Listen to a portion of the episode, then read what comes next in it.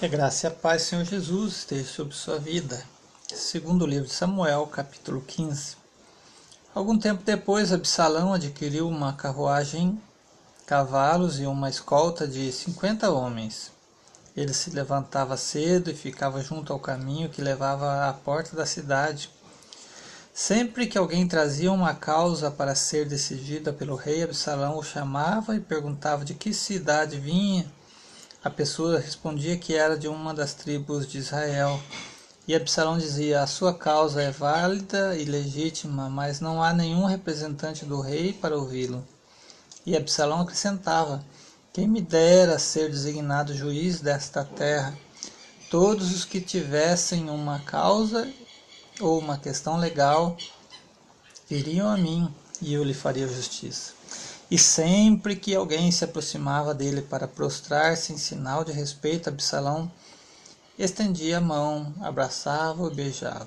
Absalão agia assim com todos os israelitas que vinham pedir que o rei lhes fizesse justiça. Assim ele foi conquistado, conquistando a lealdade dos homens de Israel. Ao final de quatro anos, Absalão disse ao rei: Deixa-me ir a Hebron para cumprir o voto que fiz ao Senhor quando teu servo estava em Jesus, na Síria, fez este voto: Se o Senhor me permitir voltar a Jerusalém, prestarei culto a ele em Hebron.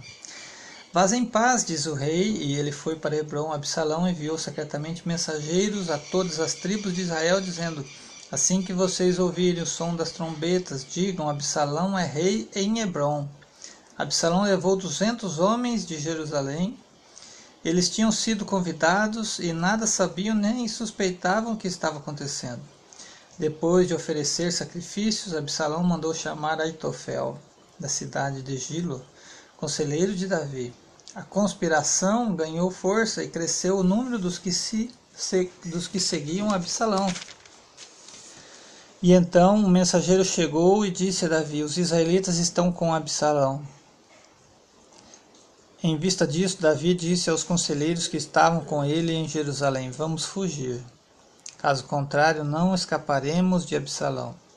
Se não partirmos imediatamente, ele nos alcançará, causará a nossa ruína e matará o povo à espada. Os conselheiros do rei se, é, lhe responderam: Teus servos estão dispostos a fazer tudo o que o rei, nosso senhor, decidiu. Vejam que, que Parece que Davi vai deixando de consultar a Deus diante dos conflitos, né? E as decisões passam sempre a ser desastrosas, né? A gente vê o decorrer da história aqui. Versículo 16: O rei partiu, seguido por todos os de sua família. Deixou, porém, dez concubinas para tomarem conta do palácio.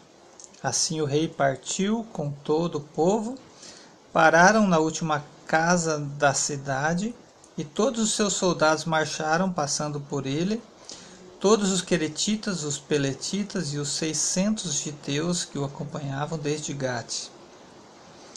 O rei disse então a Itaí de Gate: Por que você está indo conosco? Volte e fique com o novo rei, pois você é estrangeiro, um exilado de sua terra. Faz pouco tempo que você chegou, como eu poderia fazê-lo acompanhar-me? Volte e leve consigo seus irmãos, que o Senhor os trate com bondade e fidelidade. Itaí, contudo, respondeu ao rei: Juro pelo nome do Senhor e por tua vida, que onde quer que o rei, meu senhor, esteja, ali estará o teu servo, para viver ou para morrer. E então Davi disse a Itaí: Esta, é, Está bem, pode ir adiante. Itaí, o giteu, marchou com todos os seus soldados e com as famílias que estavam com ele. Todo o povo do lugar chorava em alta voz enquanto o exército passava. O rei atravessou o vale do Cedron e todo o povo foi com ele em direção ao deserto. Zadok também estava lá, e com ele todos os levitas que carregavam a arca da aliança de Deus. Abiatar também estava lá. Puseram no chão a arca de Deus até que todo o povo saísse da cidade. Então o rei disse a Zadok: Leve a arca de Deus de volta para a cidade.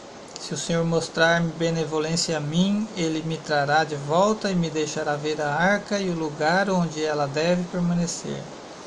Mas se ele disser que já não sou o seu, do seu agrado, aqui estou, faça ele comigo a sua vontade.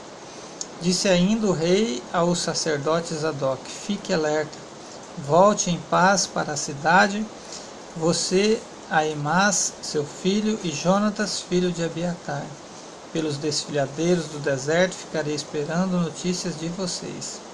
Então Zadok e Abiatar levaram a arca de Deus de volta para Jerusalém e lá permaneceram. Davi, porém, continuou subindo o Monte das Oliveiras, caminhando e chorando, com a cabeça coberta e os pés descalços. E todos os que iam com ele também tinham a cabeça coberta e subiam chorando.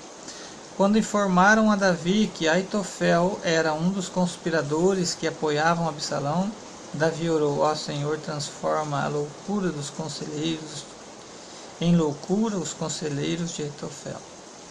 Quando Davi chegou ao alto do monte, ao lugar onde o povo costumava adorar a Deus, veio ao seu encontro o Arquita, Uzai, com a roupa rasgada e com a terra sobre a cabeça. E Davi lhe disse: não adianta você vir comigo, mas se voltar à cidade, poderá dizer a Absalão: Estarei a teu servo, a serviço, ó rei.